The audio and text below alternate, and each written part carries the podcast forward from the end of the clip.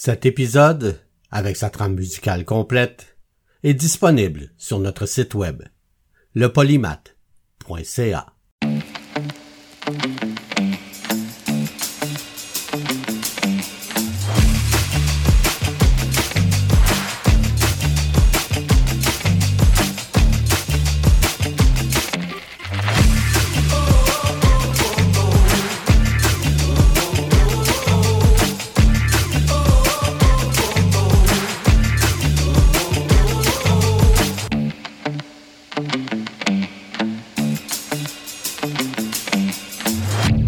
Le polymath avec Bruno Laberge.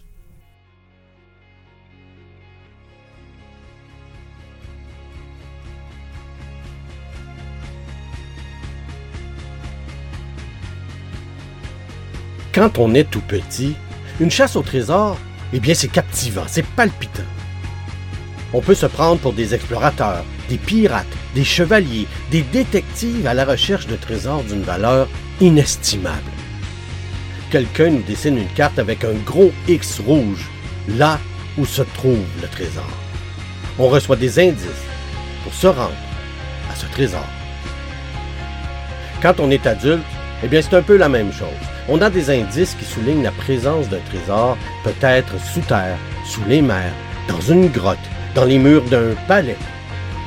Mais quand on est adulte, une chasse au trésor, ça demande beaucoup de recherche, de préparation, et c'est très dispendieux. Et généralement en plus, il est très difficile, voire presque impossible, de le retrouver, ce trésor. Surtout s'il change continuellement de place. Au Polymath cette semaine, le trésor polonais. Take a walk down by, take a walk down by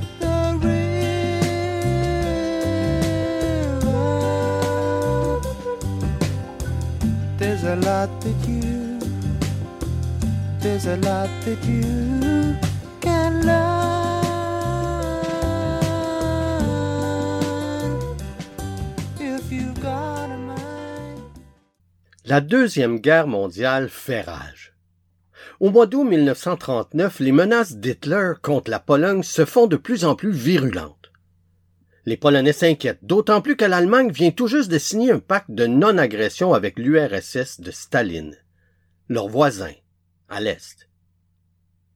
Le 1er septembre, la Pologne est envahie par les troupes allemandes et ses voies de communication font l'objet de bombardements intenses. À la hâte, plusieurs caisses quittent le château royal de Wawel, à Cracovie. Les caisses renferment une part de l'âme de la Pologne, un trésor national. Il faut donc éviter à tout prix qu'il ne tombe aux mains des ennemis. Entre le 1er septembre 1939 et le 15 juillet 1940, les trésors polonais passent par la Roumanie, la Grèce, la Turquie, l'île de Malte, l'Italie, puis Marseille, Aubusson et Bordeaux en France, et finalement en Grande-Bretagne. Les caisses sont chargées dans divers moyens de transport, passant de la péniche de charbon aux wagons ferroviaires, sans oublier les chariots à cheval, les camions et les différents types de navires. Parlant de navires, le trésor finit par traverser l'océan, puis arrive au Canada. Le bateau accoste à Halifax. La GRC et la police du rail ont organisé un impressionnant dispositif de sécurité. Le trésor polonais est chargé sur un train qui arrive deux jours plus tard au consulat général polonais à Ottawa. Il ne peut y rester longtemps. Il nécessite un contrôle pointu de la température et de l'humidité. La Galerie nationale serait l'idéal, mais elle n'a pas de place. On suggère aux Polonais de s'adresser à Gustave Langto, directeur des Archives nationales. Il leur offre l'endroit parfait, un édifice spécialement construit pour conserver les artefacts fragiles. Le trésor est entreposé dans un édifice au sud d'Ottawa, à l'épreuve du feu, et avec un bon système de contrôle de la température et de l'humidité.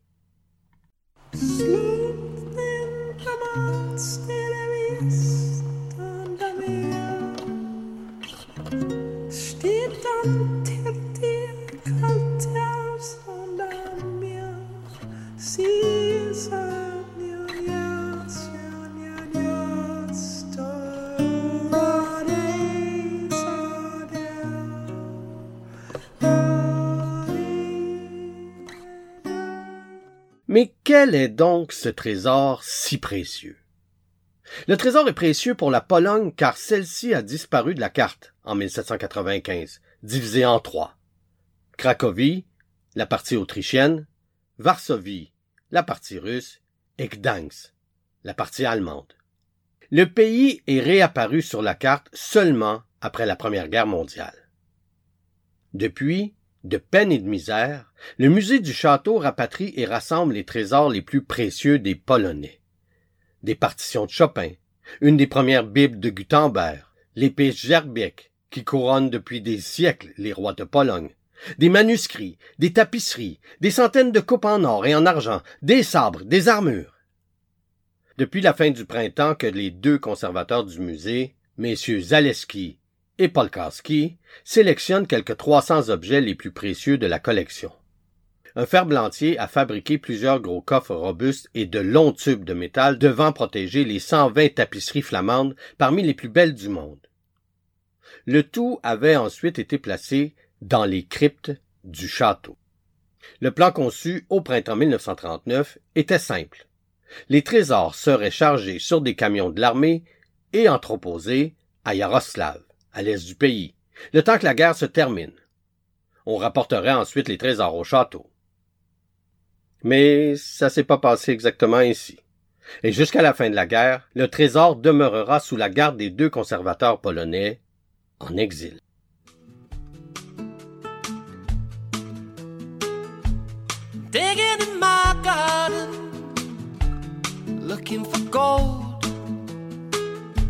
But all I found is dirt and worms, and I'm getting cold. I'm gonna find some buried treasure, gonna find a chest full of rubies, gems, and doubloons. I'm gonna find some buried treasure, have to get rid of my bed just. En mars 1945, les deux hommes appréhendent la reconnaissance imminente d'un nouveau gouvernement d'allégeance communiste à Varsovie. Ils s'empressent de déposer deux coffres à la succursale de la Banque de Montréal à Ottawa. Deux mois plus tard, ils choisissent des lieux inusités pour mettre en sûreté la majeure partie des objets et des œuvres d'art. Huit coffres se retrouvent au couvent des religieuses du Précieux Sang à Ottawa et 24 coffres chez les Pères Rédemptoristes à Sainte-Anne-de-Beaupré, à quelques 35 kilomètres de la ville de Québec. Comme prévu, le gouvernement canadien reconnaît le nouveau gouvernement communiste de Varsovie le 16 juillet 1945. Les liens se rompent avec le gouvernement polonais en exil à Londres. Dès lors commence une véritable chasse au trésor. En mai 1946, Zaleski cède aux pressions des nouvelles autorités polonaises et leur livre des indications précises quant au lieu où sont conservées les principales pièces du trésor. Mais son collègue, Polkowski, lui, continue d'obéir aux instructions de Babinski, l'ancien ministre du gouvernement polonais en exil, lui aussi à Ottawa. Il récupère le précieux butin conservé à Sainte-Anne-de-Beaupré pour en charger un camion et le transférer dans les voûtes du monastère de l'Hôtel-Dieu de Québec. Ensuite, les deux hommes se dirigent au couvent des religieuses du précieux sang à Ottawa. Ils utilisent le mot de passe convenu, la Sainte Vierge de Chestokava, pour retirer les huit coffres et les cacher en lieu sûr, dans la région de Hall. Les représentants communistes polonais reviennent donc bredouilles de leur démarche auprès des Rédemptoristes et des religieuses d'Ottawa. En décembre 1947, le gouvernement demande à la GRC de retracer les trésors et de les surveiller en attendant les négociations entre Ottawa et la Pologne. La GRC apprend rapidement que les trésors sont cachés au monastère des religieuses de l'Hôtel-Dieu. En janvier 1948, deux agents se présentent aux portes du monastère. La supérieure, Mère Saint-Henri, accepte volontiers de leur montrer le trésor. Elle reçoit ensuite une lettre menaçante de la délégation polonaise exigeant le retour immédiat des coffres. La religieuse communique aussitôt avec Babinski, qui avait organisé le dépôt des coffres. Celui-ci lui affirme que lui seul a le droit de retirer les coffres et lui interdit de les remettre à la délégation. Ne voulant pas se retrouver au milieu d'une querelle juridique, la religieuse écrit au premier ministre du Québec, Maurice Duplessis. Duplessis réalise alors un coup d'éclat qui va relancer pour 13 ans la saga politico-diplomatique canado-polonaise. Le 28 février au matin, il confie à son garde du corps attitré Walter Duchesne le soin de faire sortir en secret les caisses de l'Hôtel Dieu. Pour mener à bien sa mission, l'officier de police fait appel à huit hommes forts de la police provinciale habillés en civil. Ils embarquent les lourdes caisses dans des camions banalisés appartenant au ministère des Travaux publics. Toute l'opération se déroule sous le nez des membres de la gendarmerie royale chargés de surveiller l'Hôtel-Dieu de Québec, qui ne se doutent de rien. Les hommes prennent aussitôt la route du musée provincial, déchargent les caisses et les entreposent dans une chambre forte désaffectée située à l'étage des archives. On installe une nouvelle serrure dont seul le garde du corps de Duplessis connaît la combinaison. Les autres caisses cachées dans la région de Hall suivent secrètement le même chemin en novembre 1948, après que Duplessis donne son accord. Le trésor polonais est surveillé en permanence, 24 heures sur 24. Duplessis justifie son intervention dans une déclaration officielle parue dans l'Action catholique du 4 mars. Il dénonce vertement Staline et ses complices, traitant ce gouvernement d'usurpateur de Pologne, qui veut établir en Europe et à travers le monde un régime athée, un gouvernement de sans-dieu, qui répugne profondément à la province de Québec. Et du même souffle, il va jusqu'à assimiler les ministres fédéraux, dont Louis Saint-Laurent, à des collaborateurs des communistes. Cette déclaration a évidemment pour effet de mettre le feu aux poudres dans les milieux politiques, et à partir de ce moment, l'épineuse affaire du trésor polonais fait la manchette plus souvent qu'à son tour. Et ce, pendant plusieurs mois. Et en effet, le trésor polonais soulève de vives passions. Le gouvernement canadien subit de fortes pressions diplomatiques du gouvernement polonais pour le rapatriement des caisses. La réponse officielle du Canada tombe le 20 septembre 1949. Les caisses ont été retirées de la ferme expérimentale d'Ottawa entre le 2 mars et le 27 mai 1945, soit 40 jours avant que le nouveau régime polonais ne soit officiellement reconnu par le Canada. En conséquence, le gouvernement canadien décline toute responsabilité.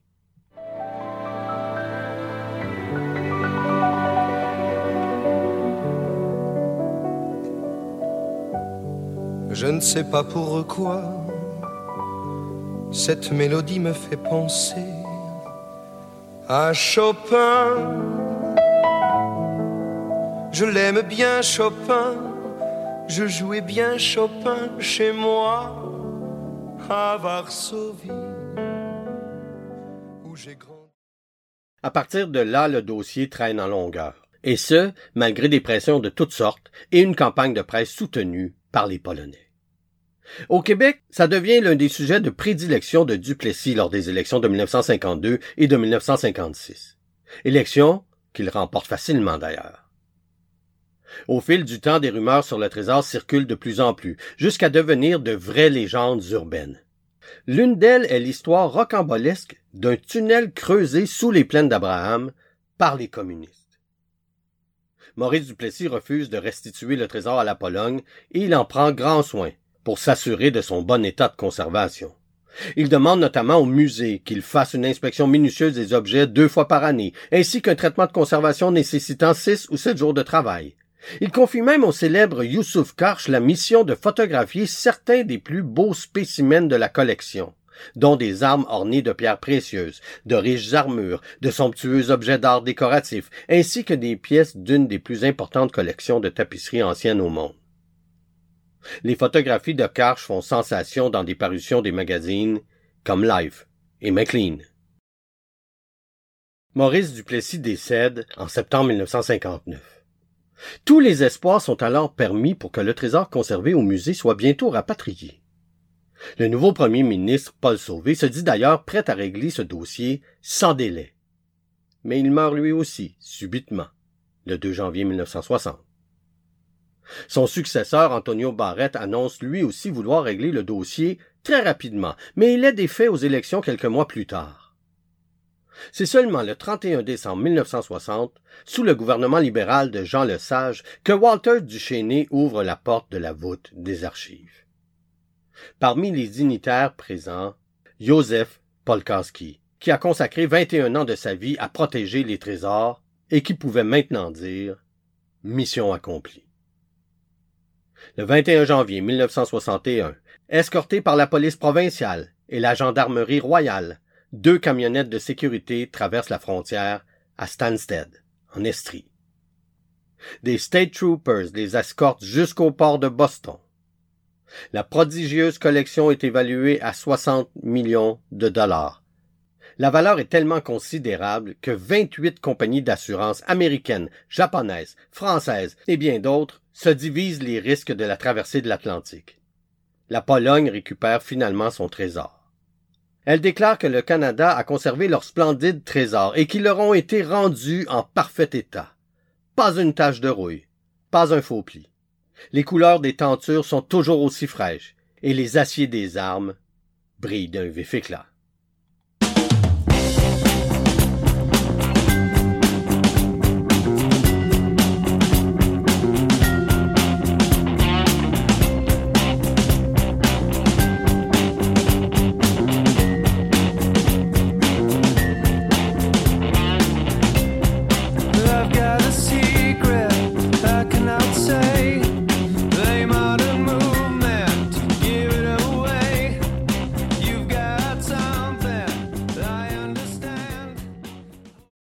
L'histoire du trésor polonais est une histoire aussi dramatique que singulière. Celle d'un véritable trésor de guerre qui, avant de revenir à son point de départ en 1961, va donner lieu à d'interminables débats à l'échelle nationale et internationale suivant un scénario digne d'un roman d'espionnage. Mais c'est avant tout l'histoire d'un peuple, la Pologne, qui après avoir été divisée dans les années 1700, a été réunie après la Deuxième Guerre mondiale. Un peuple pour qui le trésor représentait bien plus que 60 millions, mais plutôt le symbole de leur identité. Merci de nous avoir écoutés. Et si vous avez aimé cet épisode du Polymath, alors vous pouvez nous encourager en visitant notre page Patreon au patreon.com slash le polymath. Merci tout le monde.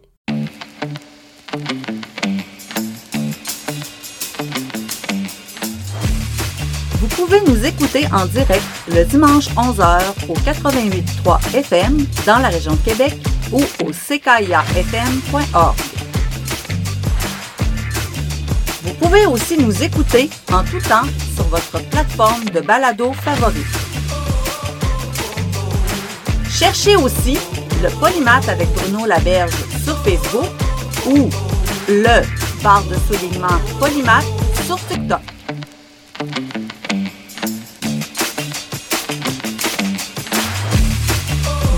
Notre page web lepolymath.ca.